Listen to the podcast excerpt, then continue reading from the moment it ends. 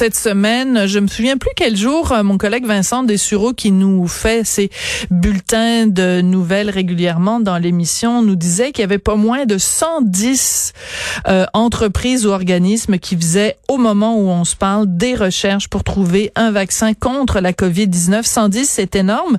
Ben, vous le savez, il y a un de ces 110 là qui est ici même au Québec et même à Québec, c'est l'entreprise Medicago et ben il y a des bonnes nouvelles. Alors on va avoir plus de détails avec Nathalie Charland, les directrices senior affaires scientifiques et médicales chez Medicago. Bonjour madame Charland. Bonjour, Madame Durocher. Euh, je suis tellement contente de vous parler parce que chaque fois que je vous parle, c'est la seule fois où dans mon euh, dans ma feuille de route de l'émission, il y a le mot espoir. Tant mieux. Alors, à chaque fois qu'on parle de Medicago, c'est euh, écrit à côté euh, une entreprise, les recherches d'une entreprise de Québec qui donne espoir. Alors, donnez-nous un peu d'espoir aujourd'hui, Madame Charland. Comment vont euh, les recherches qui se font chez vous avec votre candidat vaccin? Ça se passe bien, ça avance très rondement. bon, on s'était parlé il y a quelques semaines où on venait d'identifier notre premier candidat vaccin. donc, on a développé différentes formulations qui ont été euh, injectés. Donc, euh, des souris ont été vaccinées avec euh, les formulations du candidat vaccin. Et hier, on a annoncé les premiers résultats euh, de cette première étude préclinique chez les souris qui démontre que le vaccin est capable, le candidat vaccin est capable de stimuler une bonne réponse euh, en anticorps contre notre candidat vaccin. Donc, on était vraiment heureux de, de ces résultats. Alors, soyons plus précis. Donc, euh, je m'excuse, je vais vous poser des questions qui vont peut-être vous paraître très naïves parce que bon, on n'est pas, on n'est pas, moi je suis pas chercheur. Donc, on parle de combien de souris qui ont reçu ce vaccin et quel pourcentage, disons, de, de réactions de production d'anticorps chez, chez, ces, chez ces petites souris? Ben, en fait, c'est sûr que le, le, nombre de souris qui est utilisé, euh, c'est quelque chose qui est très contrôlé au niveau éthique. Hein. donc, on ne ah. peut pas aller avec euh, des centaines et des centaines à la fois. Donc, euh, habituellement, on se limite avec entre 8 et 10 souris par groupe pour que les résultats qu'on obtienne, on puisse faire des études statistiques et savoir si une réponse est meilleure que l'autre. Donc, ça nous prend un minimum de 8 souris par groupe et c'est ce qu'on a fait. Et puis euh, la bonne nouvelle, c'est que je dirais qu'avec les avec 75% des différentes formulations qu'on a testées, on a eu 100% de réponses. Donc euh, les groupes de, de 8 souris ont, ont, répondu favorablement avec une bonne réponse euh, en anticorps contre nos, nos 75% de nos formulations, je dirais. Donc parce que donc pour bien comprendre, vous mettez vous avez un candidat vaccin, c'est-à-dire vous dites potentiellement ça ça peut produire des anticorps, mais vous en avez différents dosages ou différentes euh, recettes, mettons disons ça comme ça. C'est exactement ça. C'est sûr que c'est un petit peu plus compliqué que les recettes de Ricardo. Surtout que Ricardo, il ne les fait pas pour les souris, mais on est bien content. Donc, expliquez-nous, oui. Oui, donc vous avez, raison. Donc, on doit tester différentes doses parce que ça nous fait un point de départ. C'est sûr que les souris, c'est pas des humains. Là. On peut pas nécessairement transférer ça directement. Les, résultats qu'on obtient chez les souris, on peut les, les transférer euh, chez l'humain.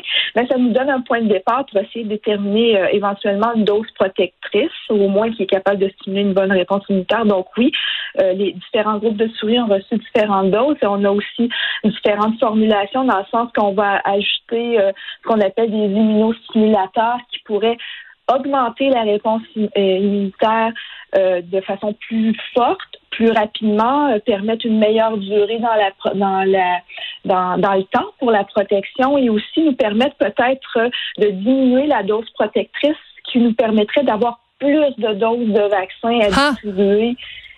dans ce cas-là. Donc, il y a vraiment différentes stratégies qu'on est en train d'étudier chez Medicago.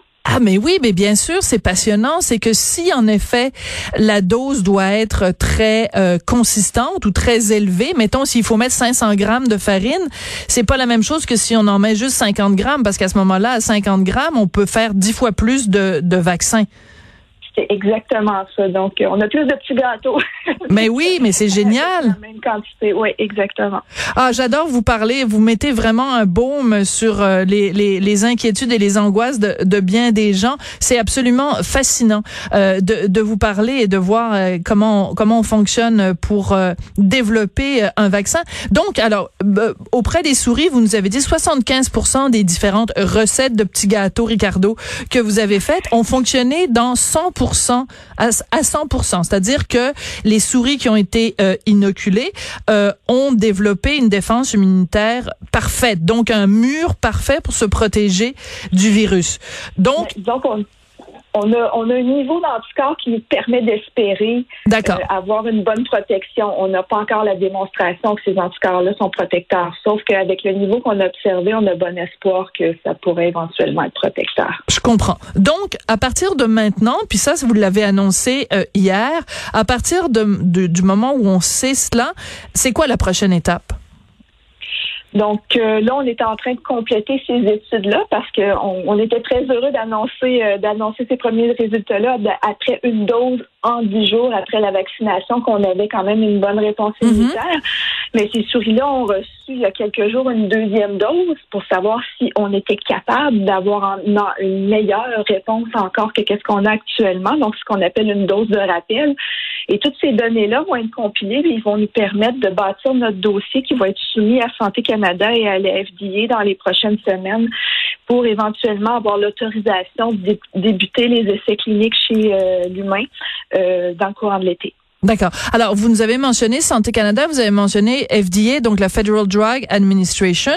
Pourquoi est-ce que vous avez besoin d'avoir l'autorisation? Parce que vous avez euh, des, euh, des usines ou des, euh, des, des, installations aux États-Unis ou simplement parce que vous voulez, quand le vaccin sera prêt, qu'il soit disponible aux États-Unis? C'est quoi la, la réglementation là-dessus?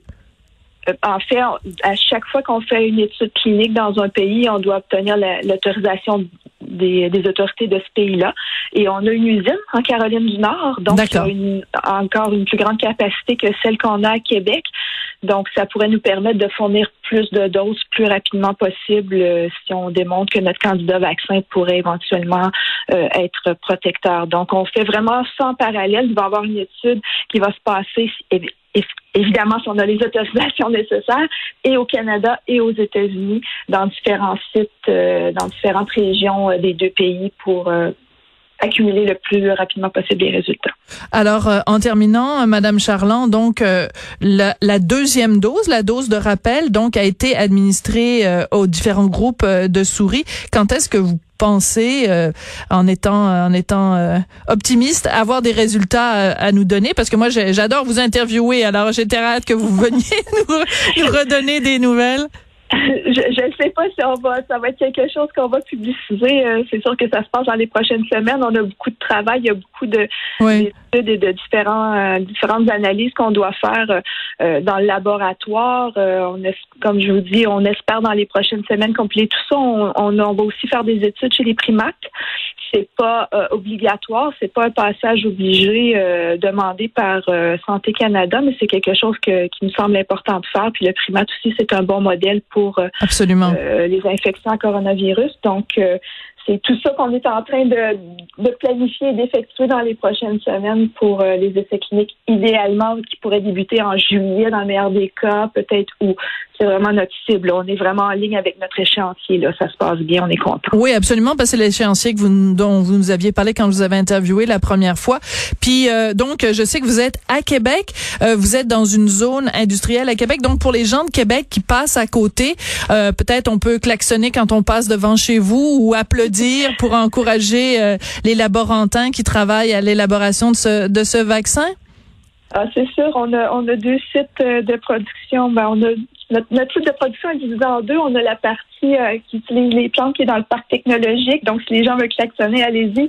Il y a aussi une partie pour la purification pharmaceutique dans le parc industriel. Donc, euh, c'est sûr que tous les encouragements sont bienvenus. Bon, ben alors, euh, moi, je suis à Montréal, mais j'encourage tous les gens de Québec quand ils passent devant vos installations à klaxonner ou applaudir pour encourager tout le monde. on veut pas vous mettre de la pression, mais on a assez hâte que ça fonctionne.